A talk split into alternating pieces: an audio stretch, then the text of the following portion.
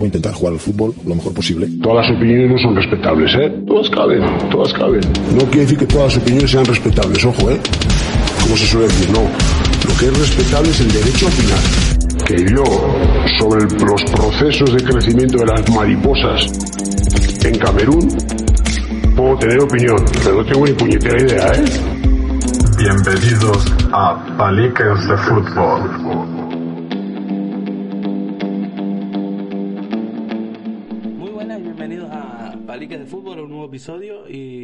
El día de hoy tenemos a dos, bueno, dos, uno y medio me parece, porque hay uno que tiene los nervios se lo están comiendo. A dos jugadores, eh, eh, jugadores míos, eh, mayores de edad ya los dos, hombres de provecho, bueno, uno sí, el otro estamos en ello. Y nada, pues hemos, decidido traerlo esta semana, aunque llevamos tiempo que, te- que, que teníamos pensado que vinieran para, para tratar un tema que, que, bueno, que ahora les diré a ellos por primera vez. Pero, pero bueno, sí, creo que, como siempre comento, creo que es importante ver los diferentes puntos de vista. Eh, en su momento el podcast lo creé única y exclusivamente para, para atraer a compañeros entrenadores, pero bueno, ha ido, ha ido evolucionando y no me, no me extiendo más. Mm, Su nombre, le doy paso primero para que se presenten, sus nombres son Miguel y, y Samuel y nada, bienvenidos, eh, preséntense, proyecten la voz, fuera nervios, etcétera. Eh, hola, soy Miguel, eh, es jugador de Ancor, como acaba de comentar, y eh, nada, encantado de estar aquí hablando de- del tema, que, que no sé qué tema me va a sacar, a ver por dónde va a salir, y, y bueno, a ver qué sale. Yo soy Samuel, otro es jugador de Ancor. Fue varios años con él en el Arafo y ahora vengo aquí a hablar un rato sobre el tema que nos va a comentar ahora. Como ven, no están nerviosos ninguno de los dos. bueno, ya se, irá, se irán soltando. Eh, pero no hubiera sido si hubiera traído un tal Cristian, que eso entonces sí hubiera dado, juego esto. Pe- pero bueno, bueno hecha, hecha las presentaciones. Eh, siempre lanzo una multipregunta, hoy va a ser un poquito más concisa, porque me quiero centrar en, en temas de lesiones.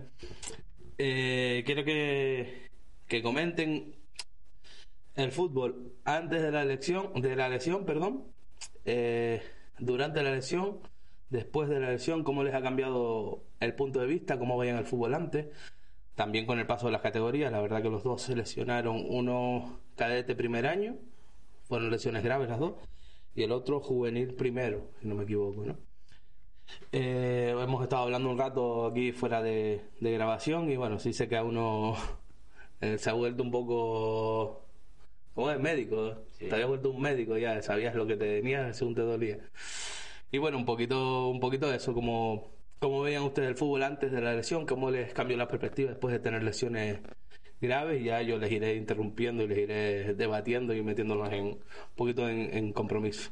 El que quiera empezar, Sinceramente creo que mm, el fútbol antes de la lesión no lo valora tanto como después. O sea, cuando pasas por una lesión tan grave, como en mi caso de ruptura de ligamento cruzado, y estás un tiempo fuera de, de competición y sabes lo que es estar sin el fútbol realmente, pues empiezas a valorar lo que disfrutas con él, lo que te aporta y las ganas que tienes de volver a, a jugar y a compartir tiempo con tus compañeros. Creo que al principio, o sea, antes de lesiones importantes, no valoras el fútbol, sino que vas allí porque a lo mejor te gusta, para pasar tiempo con tus compañeros y no valoras lo que realmente te aporta.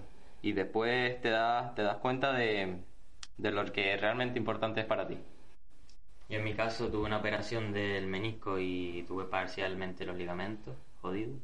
Y antes de la lesión tú ibas a los partidos sin miedo, no, no pensabas en otra lesión, no, no te achicabas ante unas patadas o lo que sea, pero ya después de la lesión vas pensando el y si me vuelve a pasar y si me tengo que volver a operar, porque la operación, en mi caso, yo lo pasé bastante mal, no por la operación en sí, sino por la rehabilitación, que fue lo más jodido volver a, a los terrenos de juego porque las ganas te, te consumían, te, tenías unas ganas de volver a pisar el césped otra vez y tú te veías mm, cojo sin poder caminar casi, acostado en una cama y las ganas te pueden.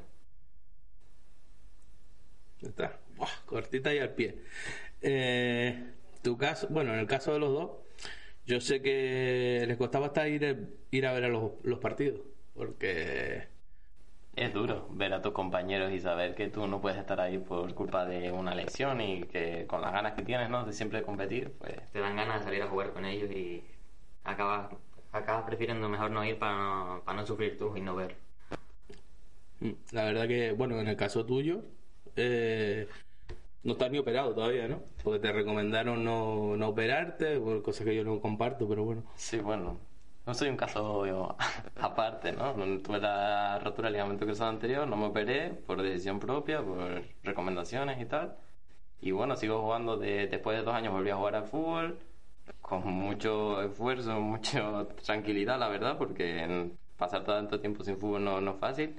Y bueno, con, con ayuda de una pequeña rodillera, pues Pequeña, dice. de, de la cadera hasta el gemelo, por lo menos. Eh, sí, hombre, yo sé lo que es porque lo viví en su momento y estuve mucho tiempo lesionado. Tengo tres operaciones de rodilla y bueno, quizás por, por, por malos consejos no lo tuve que dejar muy pronto. El competitivo, seguro, y bueno, el, el lúdico, pues también con, con 25 años yo tuve que dejarlo. Me vi obligado. Yo me acuerdo que siempre que, que hablaba con, con ustedes y con todos los chicos que, que he entrenado, eh, por ejemplo, uno es Dani, Dani Regalado, que a ver si lo, si lo engaño. Ahora yo acordándome para, para traerlo, aprovechando que está aquí. Él muchas veces me decía, te lo voy a dejar. Y yo creo que a alguno de ustedes también se le pasó por la cabeza, sin haberse lesionado. A ver, yo lo voy a dejar. No tengo ganas, se me están quitando las ganas de jugar al fútbol. Y solo falta una lesión para ver lo, lo equivocados que, estamos. Y me incluyo porque yo también pensé en dejarlo en su momento. Y al final el mono, el mono es, importante. Eh, en el caso de ustedes, antes de, de las lesiones, pensaron en algún momento en dejarlo porque no les salían las cosas o porque, o porque se aburrían o pensaban que ya no les divertía jugar al fútbol. Ah, yo en mi caso llevo desde los tres años casi yendo a jugar al fútbol. Para mí el fútbol es todo.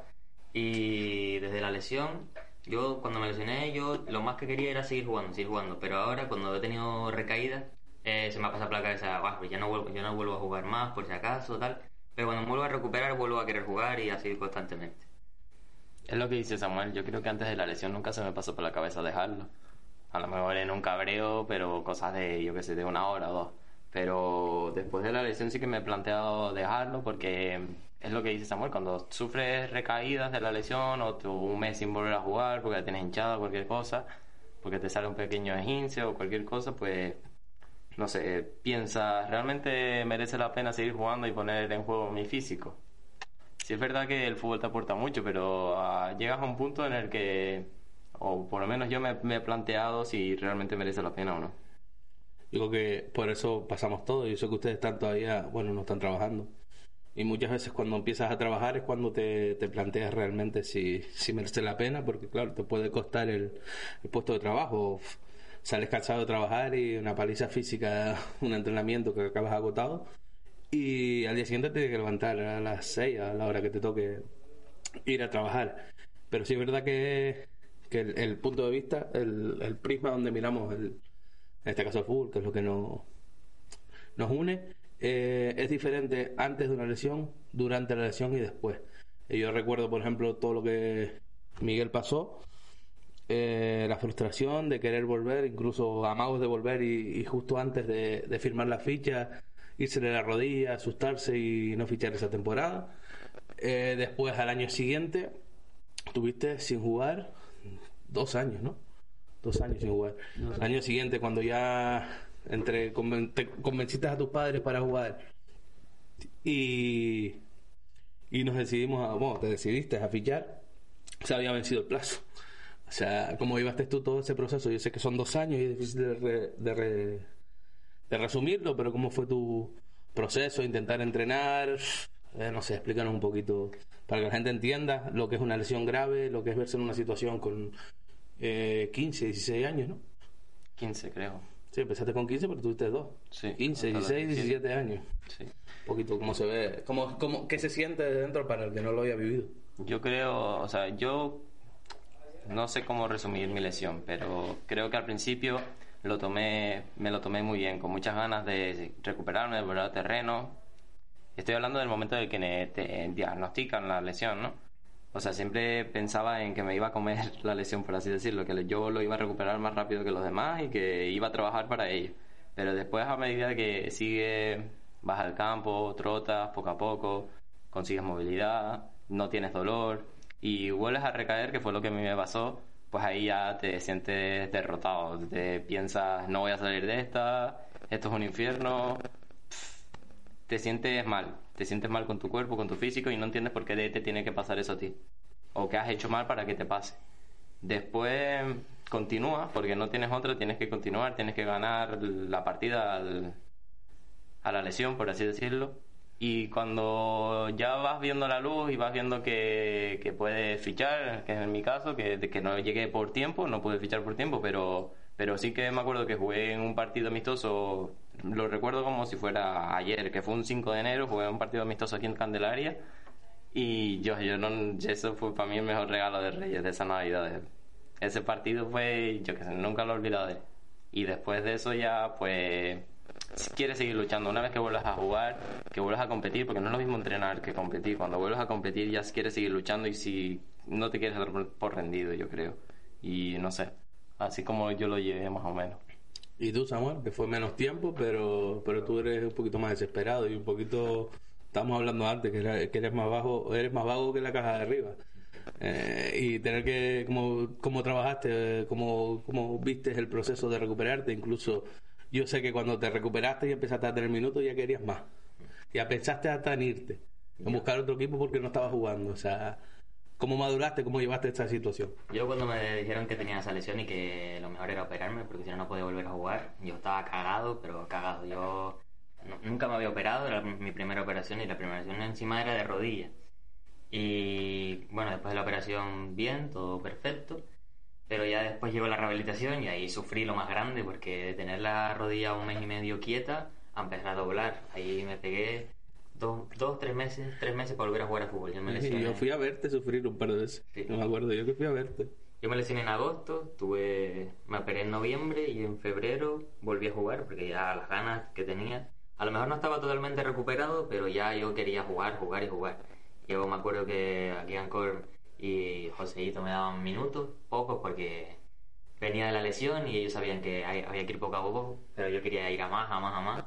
También me acuerdo que en esa fecha iba a ser la una de las finales de, de esa época que teníamos el ascenso a primera y yo quería jugarlo todo y subir al equipo y al final llegué bien a esa fecha y conseguí jugar eso y subimos al equipo. Eh, casualidad que, que, uno se. Bueno, los dos, porque tú en, la final de Copa que tuvimos, que fue cuando te lesionaste, se lesionó Miguel. Tú saliste que estabas tocado en el banquillo y te reventaron a la primera de cambio, te reventaron. O sea, yo creo que ese, partido lo jugamos 10 veces más y ganamos la final las 10 veces. Pero bueno, y casualidad que cuando tú te recuperas, estamos ya en la fase de. Es una pena porque ese grupo veníamos trabajándolo para ahora que pasan a regionales, pues ellos pasan a regionales la temporada que viene, era la base de un proyecto que teníamos para, para juntar distintas generaciones de tres años, en el que trabajamos muchos años y bueno, una pena que no pudiéramos llevar a cabo el, el proyecto, pero bueno, sí es verdad que con ese ascenso se, se culminó y incluso tuvieron, como tú dices, tuviste tuviste minutos importantes, llegaste, creo que ya en la final ya los últimos partidos ya eras titular y llegaste a tope, que era, que era el, propósito nuestro, de que llegaras en las mejores condiciones, aunque te costara, te costó asimilarlo, pero es normal, el jugador es... yo siempre he dicho que, bueno, yo siempre he dicho, no, ni que fuera mía la frase, el futbolista es uno de los jugadores más egoístas que hay. Mm, yo creo que siempre queremos jugar, es verdad que, existe el compañerismo y tal, pero el futbolista que no es un poco egoísta no al final no, no llega a nada.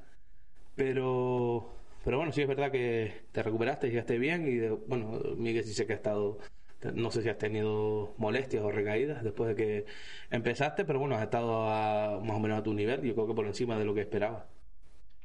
Eh, bueno, yo, yo creo que mi mejor año fue el año que me lesioné el de cadete, que después de eso nunca he conseguido el nivel que tenía. O como por ejemplo, yo creo que las sensaciones que yo tenía en el campo jugando en ese año no las he vuelto a tener pero sí que, creo que he llegado a un, nivel aceptable. Y sí, sí he tenido recaídas del, de la lesión, pero nunca tan graves, sino que a lo mejor una semana fuera o cosas así, un hinchazón o poco, poco más.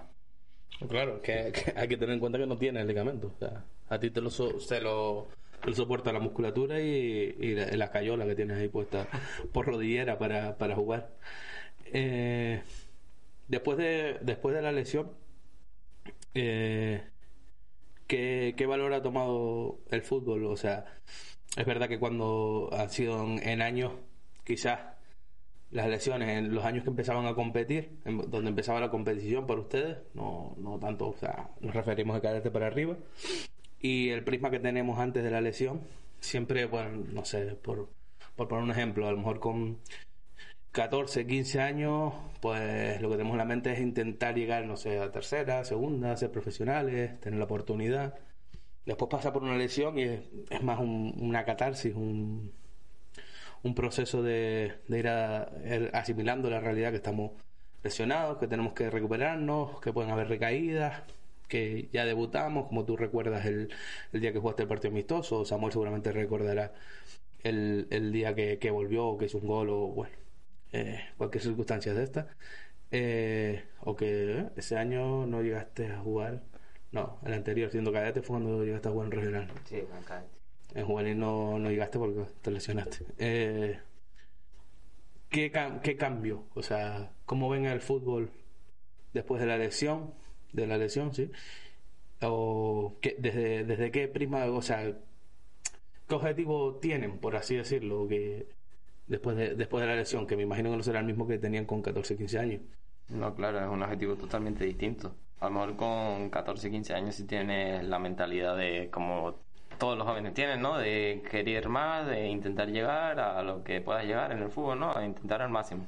Pero después, después de la lesión y después de estar tiempo parado, yo creo que realmente te das cuenta de que, que no todo el mundo llega, que llegar es mucha suerte y que tienes que ser muy bueno para llegar y que solo vas a tener el fútbol para disfrutar, este, y estar con tus compañeros, pasarlo bien y o por lo menos ese es mi punto de vista, de que yo cojo el fútbol y antes en la charla que tuvimos lo, lo comentábamos, que aunque no estuviera pasando por una buena situación, siempre tenía el fútbol para olvidarme de mis cosas y, y poder tranquilizarme, orientarme mejor y no sé, lo veo como desde un punto totalmente distinto a antes.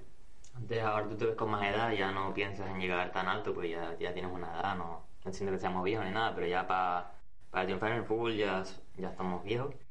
Y tú vas ahora a disfrutar, a, a pasártelo bien con tus amigos, pero hay una cosa que no nos falta, que estemos en el equipo que estemos. Nosotros queremos, si estamos en Arafo, Weimar, cualquier equipo, queremos estar lo más arriba posible. La competitividad no, no nos falta. Después de la lesión, yo me acuerdo que yo echaba de- yo soy yo juego de delantero y yo echaba de- mucho de menos meter un gol. No sabía, hacía mucho tiempo que no sabía lo que era meter un gol. Me acuerdo del primer partido amistoso que jugué, metí un gol y yo me eché a llorar de la, de la alegría. Me acuerdo aquí en Candelaria también. Candelaria fue el, el partido de los reencuentros, me parece. Ya llorar, siempre ha sido sentimental de mierda, ¿eh? desde luego. Eh, si ustedes tuvieran que darle un consejo a alguien que, haya- que pase por una lesión grave, como han pasado ustedes, aunque una fuera más grave que la otra, eh, a un jugador de la edad de ustedes, o mejor, ¿qué consejos se darían a ustedes mismos si pudieran volver atrás y darse un consejo antes, antes de la lesión o en el proceso de la lesión? De la lesión. Yo creo que el primero es que no escuchemos a los médicos, porque lo primero siempre los médicos se ponen en el lugar más difícil, en, el lugar más malo y siempre te dicen, no vas a volver a jugar, tienes que, a ver si vuelves a caminar, concéntrate en que estés bien, no sé qué, no sé, siempre tienes que ser ambicioso, luchar y aunque tengas recaídas, seguir para adelante, porque al final y al cabo, si tú tienes un problema y te das por vencido, te va a comer ese problema. ¿no? Tienes que lucharlo y intentar ganar, ganar la lesión. Yo voy a añadir una cosa a eso, que es sobre todo, aunque tengas muchas, muchas ganas de jugar, como en mi caso, yo me, precipi- me precipité al, jugar, porque yo todavía no estaba al 100% para jugar y me precipité, me, pre- me precipité. Entonces, yo les recomiendo que se lo tomen con más calma, aunque tengan muchas ganas de jugar, para que en el futuro no tengan tantas recaídas o las menos posibles. Yo puedo hablar en, primera persona que, bueno, sí es verdad que yo junto un poquito de las dos que han dado ustedes, eh, porque Escuchar a los médicos, sí, pero bueno, a veces si tiene uno la posibilidad, es mejor tener varias, varias opiniones, no solo una. Porque en mi caso, no sé si lo he contado en alguno de los episodios, mi caso fue un cúmulo de despropósitos. Un, eh, primero, dar por supuesto lesiones que, que no eran las que yo tenía desde niño. O sea, yo empecé con, con las lesiones de los 10, 11 años, no recuerdo ahora y siempre era el crecimiento o eran esguince. Cuando al final pues se vio que, tenía un problema en el cartílago y bueno, se dieron cuenta con 18 años. Y es cuando ya no iba a crecer más, obviamente. Yo creo que fue cuando, cuando descartaron. Entonces, tener varias opiniones es importante, siempre que se pueda, no siempre se puede. Y, segundo, lo que, lo que, comenta, lo que comentaba Samuel, tener paciencia, porque a veces queremos volver antes y yo puedo contar una anécdota un poquito dolorosa cuando ya, yo creo que era la, mi segunda operación, ¿sí? Mi segunda o tercera operación, no recuerdo. Que por ir, por precipitarme, eh, llevaba 10 días operado o cosas así. Y me fui a ver a los, a los compañeros, un partido. Y cuando fui al campo, no fue con intención ni nada iba con, iba, había, me habían quitado la muleta. Empezando a caminar, fui al campo a ver los compañeros y estaban los compañeros calentando, cayó un balón y según cayó el balón le metí un rebencazo. Y bueno, tuve que, tuve que ir por urgencia porque se me rajó la herida de dentro a afuera, eh, se me saltaron los puntos, eh, no dejaba de sangrar.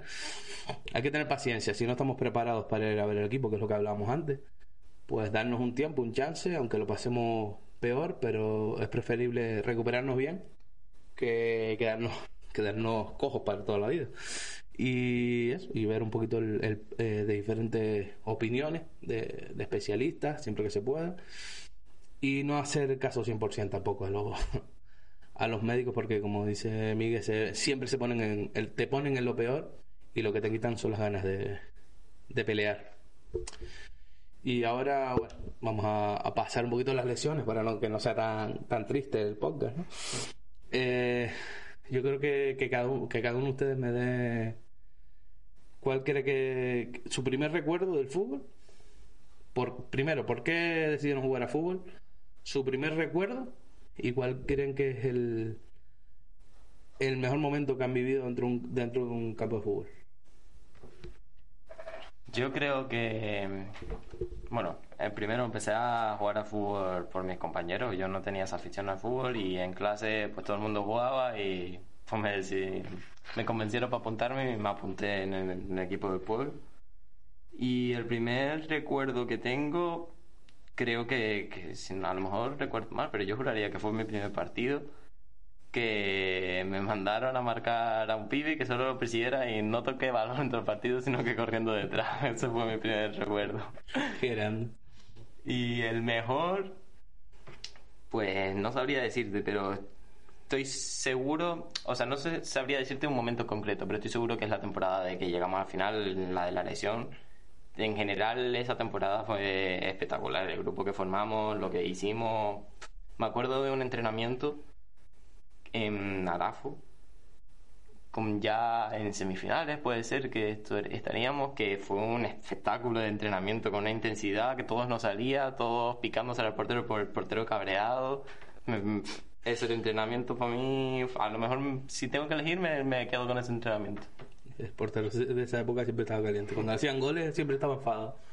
Yo en mi caso me acuerdo de estar súper chiquitito y ir con mi abuela a ver a mi tío entrenar, porque yo me crié con mi tío y éramos como hermanos. Y yo siempre iba con mi abuela a verlo entrenar porque lo entrenaba, jugaba fútbol de chiquitito también.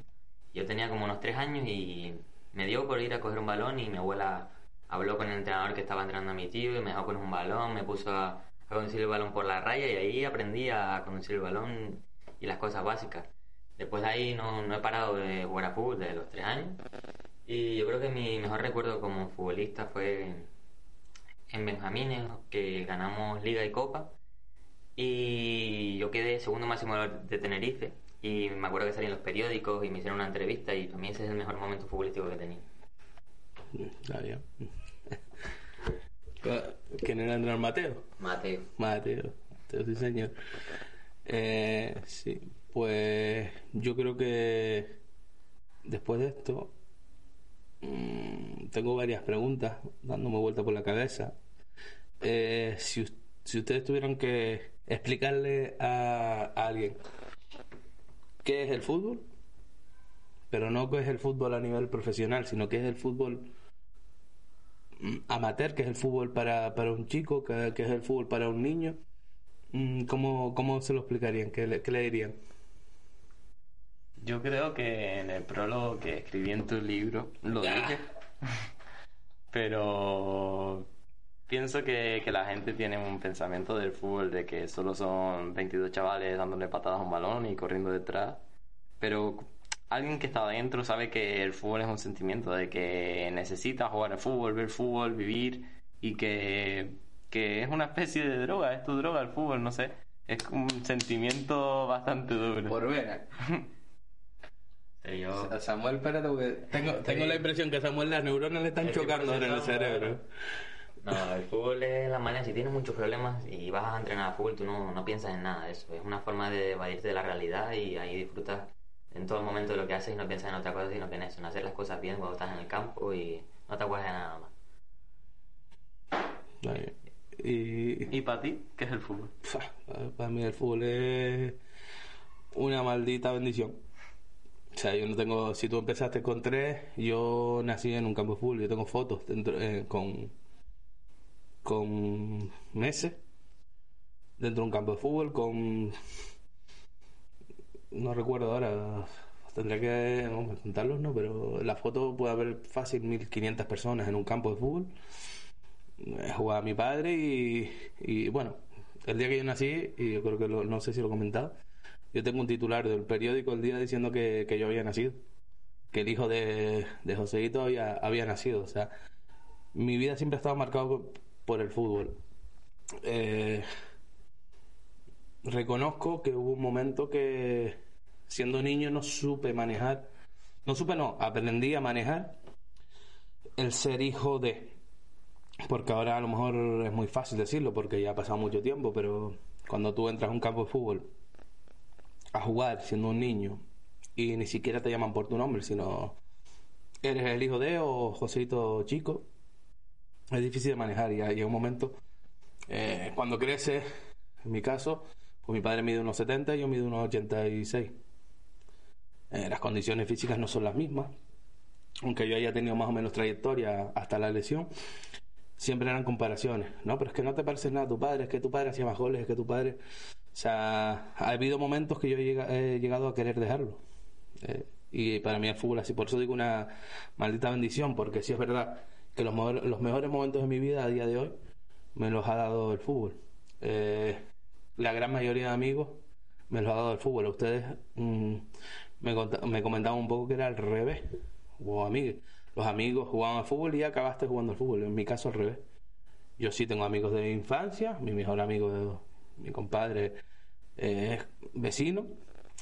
Pero sí es verdad que el resto de amigos, muchos, me los dio me los dio el fútbol porque coincidíamos en el equipo de fútbol entonces ha dado una vida a día de hoy pues soy entrenador de fútbol Eh, el día que lo dejé empecé a entrenar a fútbol me formé Mm, muchas veces acaba una temporada o acaba un fin de semana y pienso qué coño hago con mi vida qué hago dedicándole al 100% de mi vida a esto pero lo decía antes la definición es como una droga. Ojalá todas las drogas fueran fueran como esta. Eh, para mí es mi vida, o sea, yo no, a día de hoy no, si me dices cuánto mide esto de, de aquí abajo a la playa, te digo que probablemente dos campos y medio de fútbol, así que con eso lo resumo, lo resumo todo. Y yo creo que por último, para no volverlos más locos, eh, se han pensado cuando dejen de jugar, cuando su vida se estabilice, cuando, cuando llegue el momento, eh, algunos se ven en un banquillo. Yo sí, yo a mí me encanta la táctica.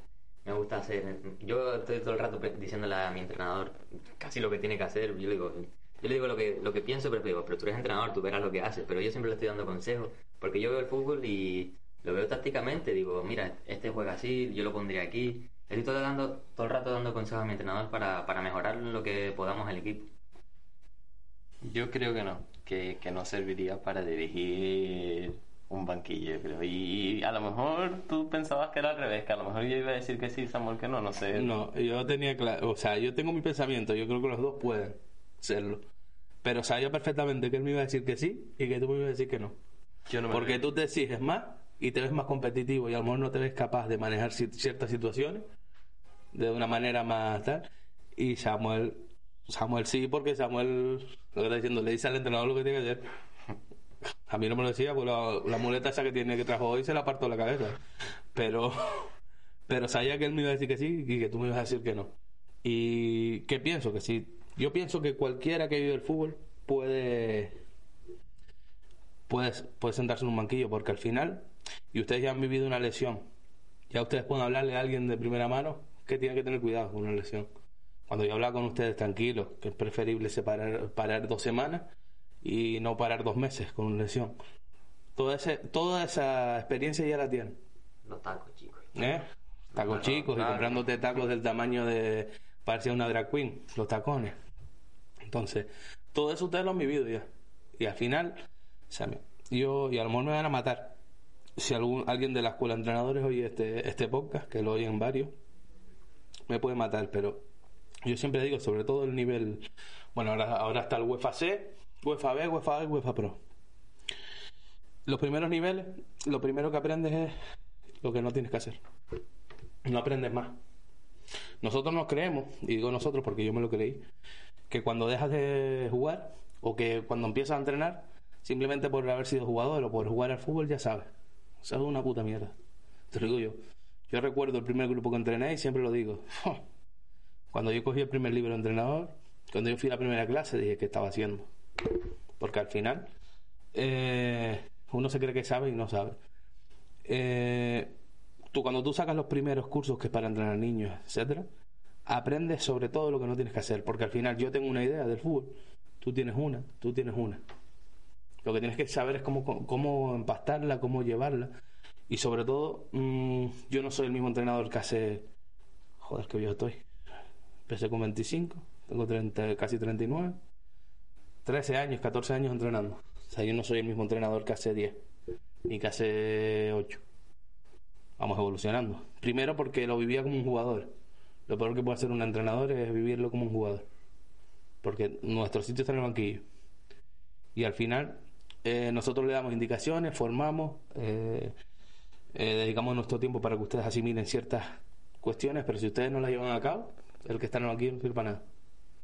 Y si el que está en el banquillo no transmite, y no siempre un entrenador conecta con el mismo grupo. Yo, yo he tenido grupos como el de ustedes que conecté de entrada y iba de lujo, he tenido grupos con que ha, sido imposible, porque necesitan otro tipo de entrenador.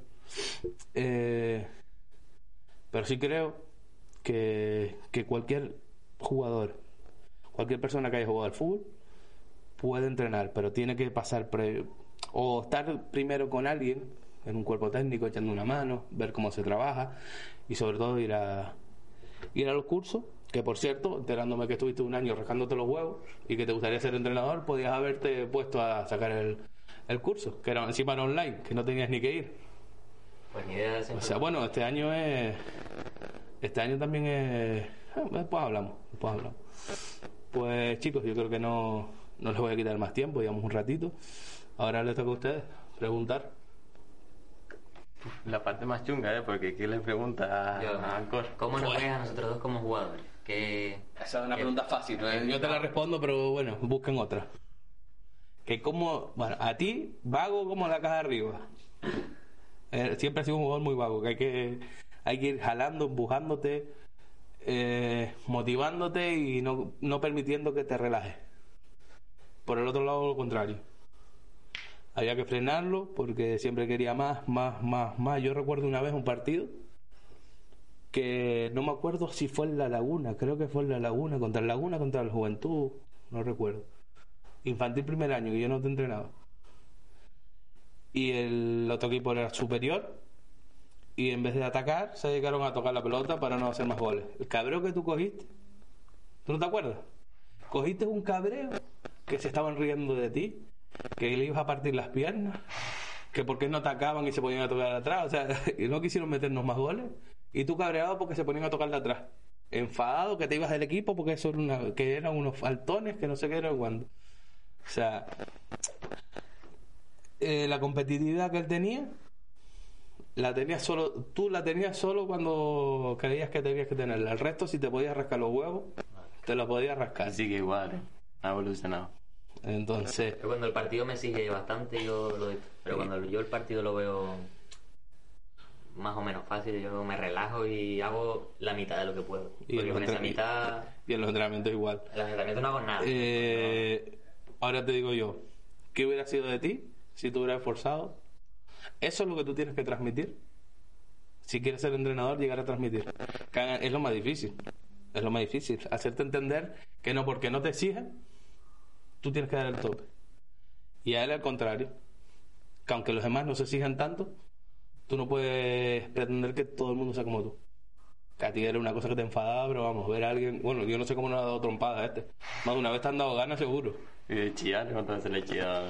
Porque se arranca los huevos. Si hablamos de Chris, que. Agüita. Pero yo creo que. Bueno, yo creo que juntos tuvimos la suerte, y no sé la opinión de ustedes, pero juntos tuvimos la suerte de formar un grupo mm, que nos faltó, quizás nos faltó, diría que fondo de armario, para hacer más. O sea, eh, quizás a Samuel lo más que le ha faltado es alguien que le, le pongan apuro Sí. para tener que trabajar más.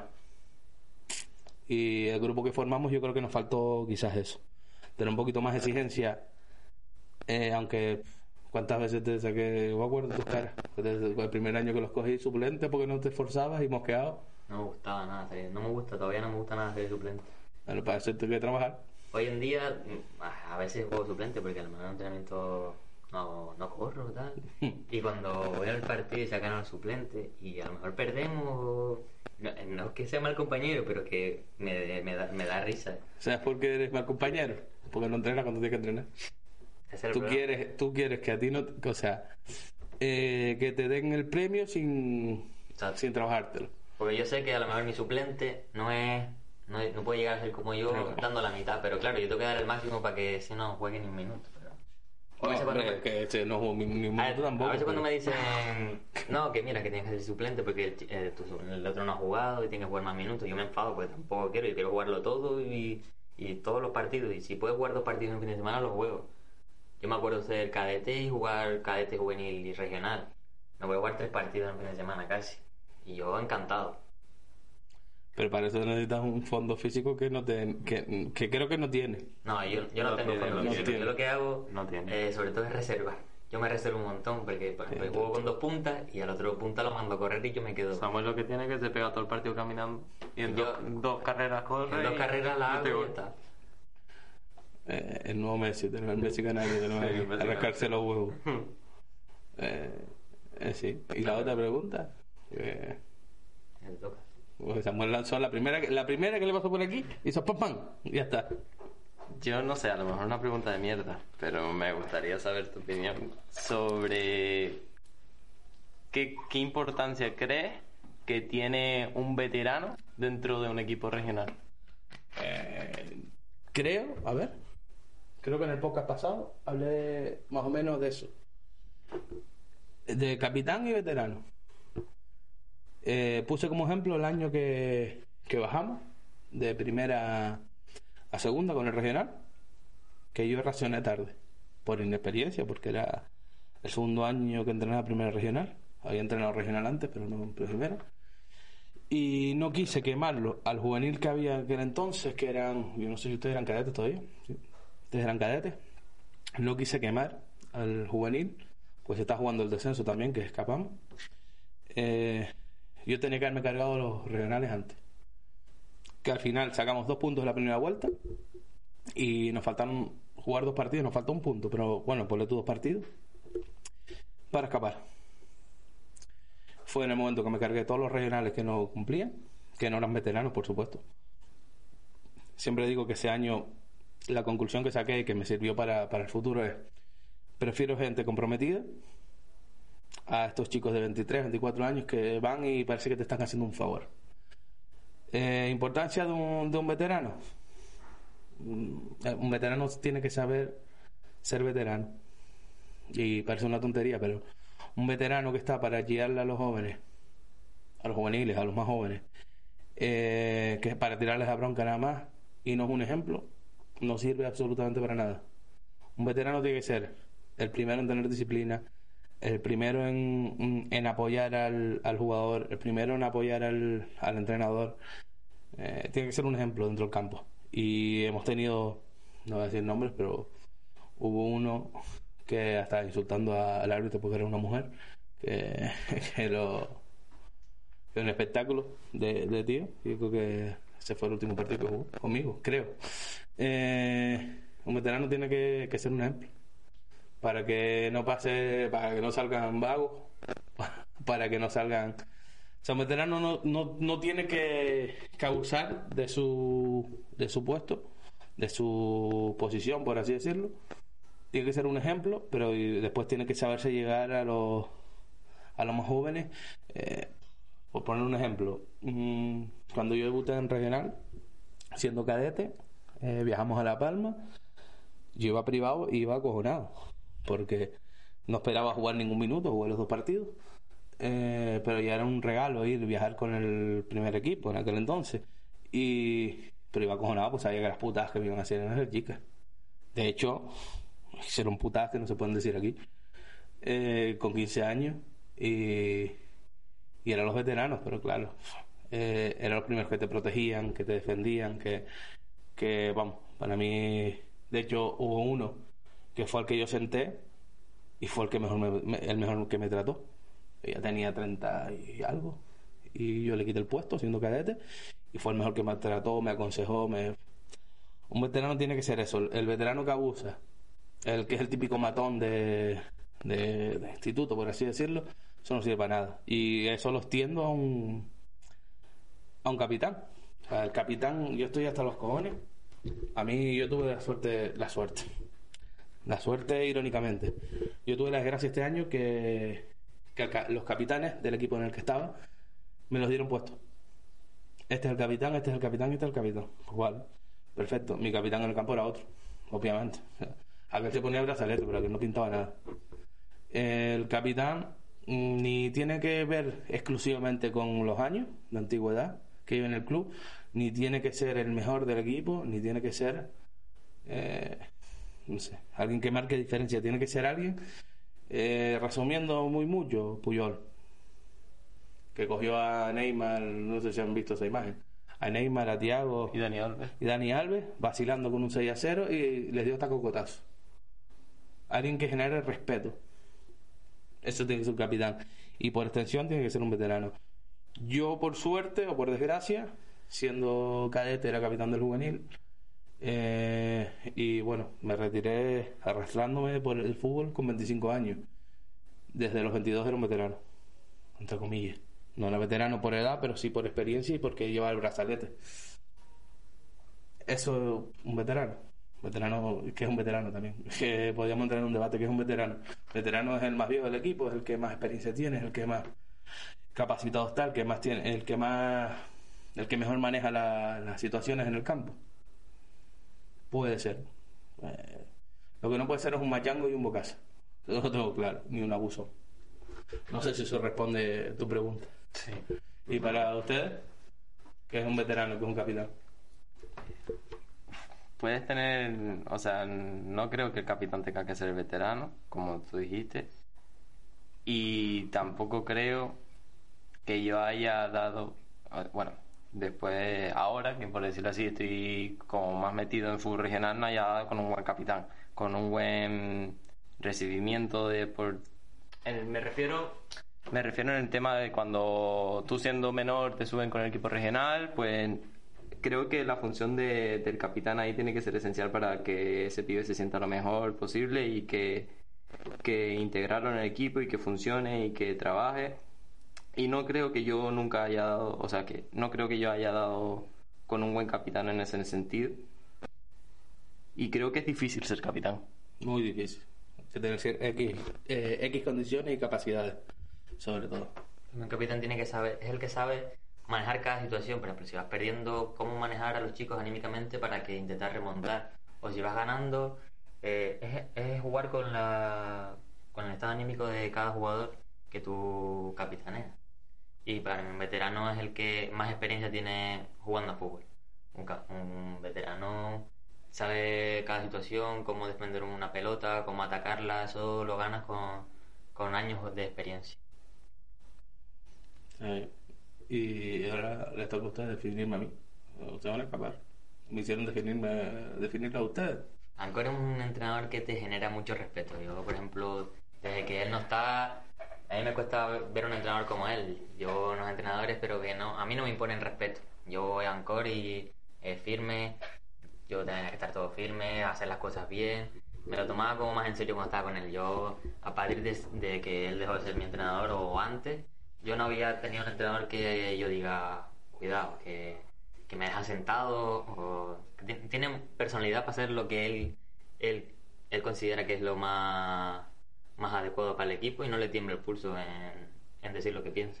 Pero es capaz de generarte respeto y ser tu colega a la vez. A eso. que, que creo que tiene su trabajo y es muy difícil conseguirlo porque a- al final y al cabo fuera de los terrenos nos trataba como uno más y era uno más de nosotros pero después cuando estábamos dentro sabíamos que él mandaba y que lo que él decía iba a misa y no sé También influye que iba con un palo casi siempre. o con una muleta, y creo que no. Intimidad, no sé. Yo por eso digo que no todos los entrenadores, no todos los equipos, hay jugadores. Yo me he encontrado este año con jugadores que ha sido imposible. O sea, ustedes lo saben, que lo ha vivido años conmigo. O sea, yo soy perfectamente capaz de adaptarme con ustedes, jugar a un torneo de FIFA, hacer un, cuando hacíamos la mierda aquella resbaladiza, que no se mató uno de casualidad. Eh, soy capaz de hacer adaptarme a ustedes, pero pero de hacerme respetar y yo me he encontrado este año con un equipo que quizás no quizás también ustedes iban en una línea que bueno, lo me pasó el año pasado con el Sporting también que conseguí lo mismo. Cuando llegué todo el mundo pensaba que no iba a durar dos días y y bueno, todavía tengo muy buena relación con jugadores y con al final eh, yo yo tengo un concepto diferente de- del fútbol base de, lo que tiene la gente. No digo que sea mejor o peor, pues quizás por eso me, he estancado y no he seguido progresando con los conocimientos que he ido adquiriendo. Pero yo creo que el fútbol base hay que tratarlo como, como lo que es, como formación, como no a mí no me sirve nada. Está claro que aquel año si hubiéramos sido campeones de cadetes, yo creo que nos lo merecíamos. Campeones de Copa, yo creo que en Liga merecíamos más. Pero bueno. Eh, pero yo no nunca presumo de eso. Yo presumo de que creo que medianamente de la mayoría de los equipos que, que entreno consigo formar jugadores y que, bueno, pues eso que estaba diciendo Samuel, que consigan, que consigan entender que si no hacen las cosas bien van a ser suplentes, salga por donde salga y se caliente y se enfade quien se enfade. Y bueno, pero después me tengo que llevar bien con mis jugadores. Y en el regional también lo he hecho. Muchas veces yo he entrenado regionales que son mayores que yo. Bueno, muchas veces no, todos los años que he entrenado regionales, eh, los jugadores han sido mayores que yo. Ya cada vez me acerco a los 39, va a ser más complicado que eso ocurra. Pero, pero bueno, hay equipos o hay clubes y hay jugadores que necesitan otro tipo de entrenador, que no les exijan, que jueguen los que, que jueguen los mejores aunque no entrenen. Y para mí es un error. Pero, pero bueno, hay gente que, que entiende el fútbol de esa, de esa manera y bueno, no hay, no hay un método que digas tú que es el correcto 100%. Para mí sí, no, veo, no entiendo el fútbol de otra forma. Pero bueno, al final, acá las temporadas, y yo ustedes lo han visto, bueno, ahora ustedes están aquí, eh, de las generaciones anteriores, pues el productor de, el editor y el productor del podcast este fue jugador mío, tiene, cumplió 25 años ya, o sea, estoy viejo que jode. Eh, y bueno, se crean vínculos al final el fútbol, entre otras cosas, y con esto yo creo que acabo. El fútbol, aparte de darte eh, unos valores competitivos, personales, eh, de hacer equipo, de mil historias, de darte una motivación, de, de hacerte ser más ambicioso, al final el, fútbol, una persona, como dije antes, mucho, la mayoría de mis amigos me los dio el fútbol. Y yo al fútbol le debo, le debo mucho. Sí. Yo al final entiendo esto como, como un medio que, que, te apor- que te aporta cosas, que te aporta muchas cosas y que te dan, aunque siempre nos focalizamos en lo, peor, en una lesión, en un partido perdido, en un campeonato perdido, en un descenso, en una copa perdida, al final lo que hace el fútbol es unir personas y, y generar recuerdos. Y estoy seguro que ustedes, ahora eh, tú comentabas antes que, que recordabas el día que volviste a jugar en Candelaria, el día tal, tal, a la hora tal, lo que sentiste. Samuel, lo que cuando volvió, eh, el primer gol que se echó a llorar. Eh, cuando metió gol en, Cuando quedó máximo goleador en Alevine, sí, Benjamín. Eh, no querrá que me acuerdo yo, acuérdate tú. Eh, al final, el fútbol te da recuerdos que cuando pasan los años, imagínense cuando llegan a los míos, se siguen ligados al fútbol. O sea, al final, todos mis recuerdos, tengo recuerdos para el fútbol. Pero al estar tan metido dentro, haber jugado en equipos, haber tenido, en mi caso, jugar en equipos en otra isla, viajes, debutar en regional, todos esos recuerdos nos quedan. Y al final, antes o después se dan cuenta que cuando estén en una charla con colegas o con mismos colegas de esa época, van a empezar a recordar cosas de eso. Y hablar de esa época y hablar de pues eso es lo que hace lo que hace el fútbol. Une personas y crea recuerdos que salvo que dentro del Seimer no van a recordar toda la vida. Así que nada chicos ya llevamos un rato no no lo voy a hacer perder más el tiempo eh, nada darles las gracias por estar aquí Eh, esperamos que salga que, el que esto salga esta semana bueno no sé ya veremos la semana que lo, que lo metemos y nada, lo dicho, que gracias por estar aquí y nada, les dejo para que se despidan. Gracias a ti por la invitación, joder. Igual, gracias por la invitación y un buen, buen rato aquí hablando de fútbol.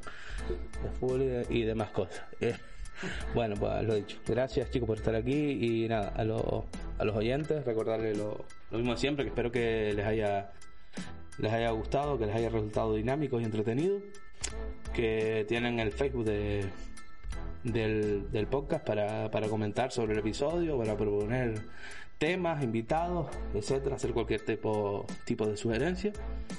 Y nada, que nos vemos en el, en el próximo episodio. Chao.